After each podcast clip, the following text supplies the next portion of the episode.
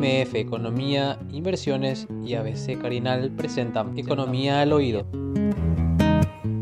Manuel, te estamos llamando, te estamos llamando porque no podemos dejar de mencionar y hablar un poquitito sobre lo que está pasando en materia económica y el impacto que está teniendo la sequía en sí en las proyecciones y perspectivas para este 2022 que inicialmente antes de tener todo lo que estamos teniendo como información del calor extremo, del impacto que está teniendo en la campaña agrícola, y hay una suerte de reversión, revisión, e incluso hay, no son buenas las expectativas que se tienen para este 2022. ¿Es así? Si podrías explicarnos un poco.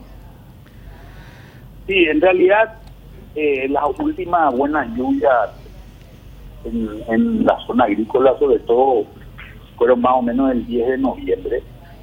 A partir de eso, hoy estamos a más del 20 de enero ya, tenemos casi dos meses sin lluvias, sin lluvias importantes lo cual ha generado obviamente una sequía y pérdidas importantes, tener en algunos casos buenos buenos desarrollo de las plantas, pero tener eh, que las flores eh, han abortado, por tanto no se han, no se han producido vainas en el en, soja. Eh, obviamente también tenemos impactos en otros productos como como productos minifundiarios, como el caso de sésamo, el caso de, mandioca, el caso de, algodón, etcétera, que realmente está generando un impacto muy serio a nivel de, sector agrícola. Nuestras expectativas hoy en conversaciones con gente con gente de, distintos sectores una pérdida del orden del 60%. Esa sería la pérdida más grande registrada eh, hasta ahora en el Paraguay. Eh, yo de promedio que estuve haciendo en función de conversaciones con gente de distintas zonas del país, y me da un promedio de 1082 kilos por hectárea, cuando que la, el potencial de producción más o menos nosotros lo tenemos en 3.000 kilos promedio en soja eh, a nivel nacional. Eso significaría una cosecha del orden de las 4 millones y medio de toneladas, cuando que Paraguay está cerca de las 11 en un buen en un año normal, era un año bueno. Y esto significa pérdidas, las pérdidas estimadas que nosotros tenemos están más o menos en 183 dólares por hectárea de soja sobre una siembra total de alrededor de 3.775.000 hectáreas totales, lo cual daría una pérdida cercana a los 700 millones de dólares para el sector agrícola. Con esto el agricultor obviamente no puede hacer frente a, a sus costos directos, no puede hacer frente a sus compromisos financieros, pago de cuotas por, por maquinaria, pago de cuotas por por este por, por campos, etcétera. Entonces, realmente la situación es extremadamente compleja. Y la, la expectativa también es que, que tengamos una una retracción en, en, el volumen exportado del orden de los 2 mil millones de dólares. Eh, y estoy hablando solamente del caso de granos, aceite y harina de soja.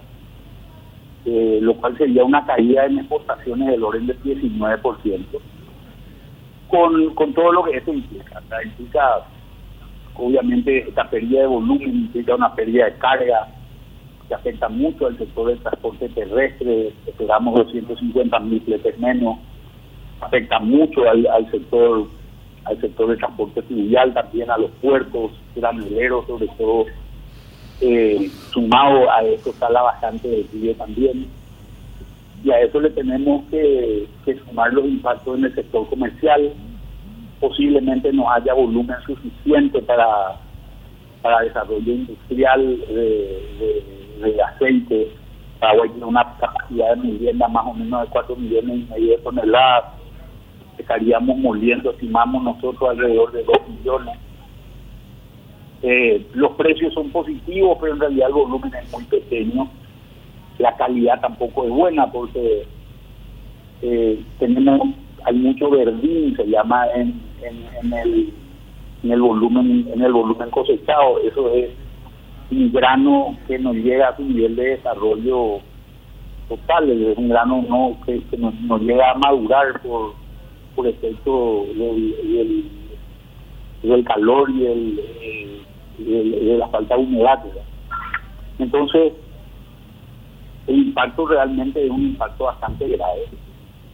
Nosotros esperamos hoy crecimientos a nivel nacional de valores de más o menos de cero, ¿verdad? Eh, podrían oscilar entre valores de menos 0,8 hasta 0,5 positivo en términos de crecimiento del Producto Interno Bruto. Ya otras entidades también han sacado eh, reducciones importantes en el, en el crecimiento. Bueno, y a partir de eso hay una serie de medidas que, también se han tomado. El primero en reaccionar fue el Banco Central, creo yo, muy rápido realmente, lo cual es algo positivo. Anteriormente estas discusiones sobre medidas tomaban tres o cuatro meses, ahora se han tomado medidas ya el 6 de enero, ¿verdad? Eh, ha sacado una resolución el Banco Central bastante similar y sobre los aprendizajes que ya se han tenido en campañas anteriores, 2009, 2012, 2018, ¿verdad? Que han sido eh, años no muy buenos y creo que creo que la, la, las situaciones son positivas, pero creo que hay que tomar seguramente más medidas. Eh, y, hay que ver cómo terminan el resto de los indicadores macroeconómicos del país por impacto de eso, tendríamos menos ingresos de dólares, menos recaudación tributaria, eh, seguramente eh, un menor nivel de actividad, reducciones en el empleo, que, obviamente van a impactar a todos los resultados generales económicos del país. Y sumarle, Manuel, también la incertidumbre que se está generando con la variante Omicron, que si bien no es eh, letal como la Delta, sí está generando de alguna manera restricciones muy, severas de, un tiempo a esta parte. O sea, la movilidad también se vio resentida y por ende otros sectores como el comercial y el de servicios probablemente también se verían afectados en este tiempo. Claro, sobre todo a nivel urbano, porque nosotros tenemos impactos comerciales y de servicios a nivel de sequía. Esta variable Omicron parecería ser que no es muy grave, pero pero sí es muy infecciosa, o sea, genera mucho contagio. Entonces parecería ser que es una enfermedad más económica que, que, sanitaria, digamos, porque el impacto es que es mucho ausentismo laboral, por ejemplo, que obviamente genera una reducción de productividad importante en las empresas y eso genera un impacto. Tenemos que que también esto nos pueda ayudar a acelerar la inmunidad de rebaño y pueda, pueda hacer que hay, gente que está señalando que esto podría ser también el fin de la pandemia. Entonces, eh, esperemos que, las cosas se den a ese nivel. Hoy yo veo que el impacto más serio a nivel económico es el impacto de la sequía eh, y, que se va a atender también a, al sector urbano, ¿verdad? en, tiempo, en, el mediano plazo. Alfredo. Manuel, muchísimas gracias por tu tiempo. Seguramente vamos a estar ahondando más sobre el tema en los próximos sábados. Que, estés bien. Eh, igualmente, un gran abrazo ahí a toda la mesa. Vamos a estar pronto, seguramente, de vuelta por, por el estudio y eh, un, abrazo especial para Carlos, para Carlos que, que está visitando hoy el programa y un gran saludo a toda la audiencia de Seca y de este Gracias Manuel, era Manuel Ferreira. MF Economía Inversiones, ideas globales para necesidades locales. Visítanos en www.mf.com.py.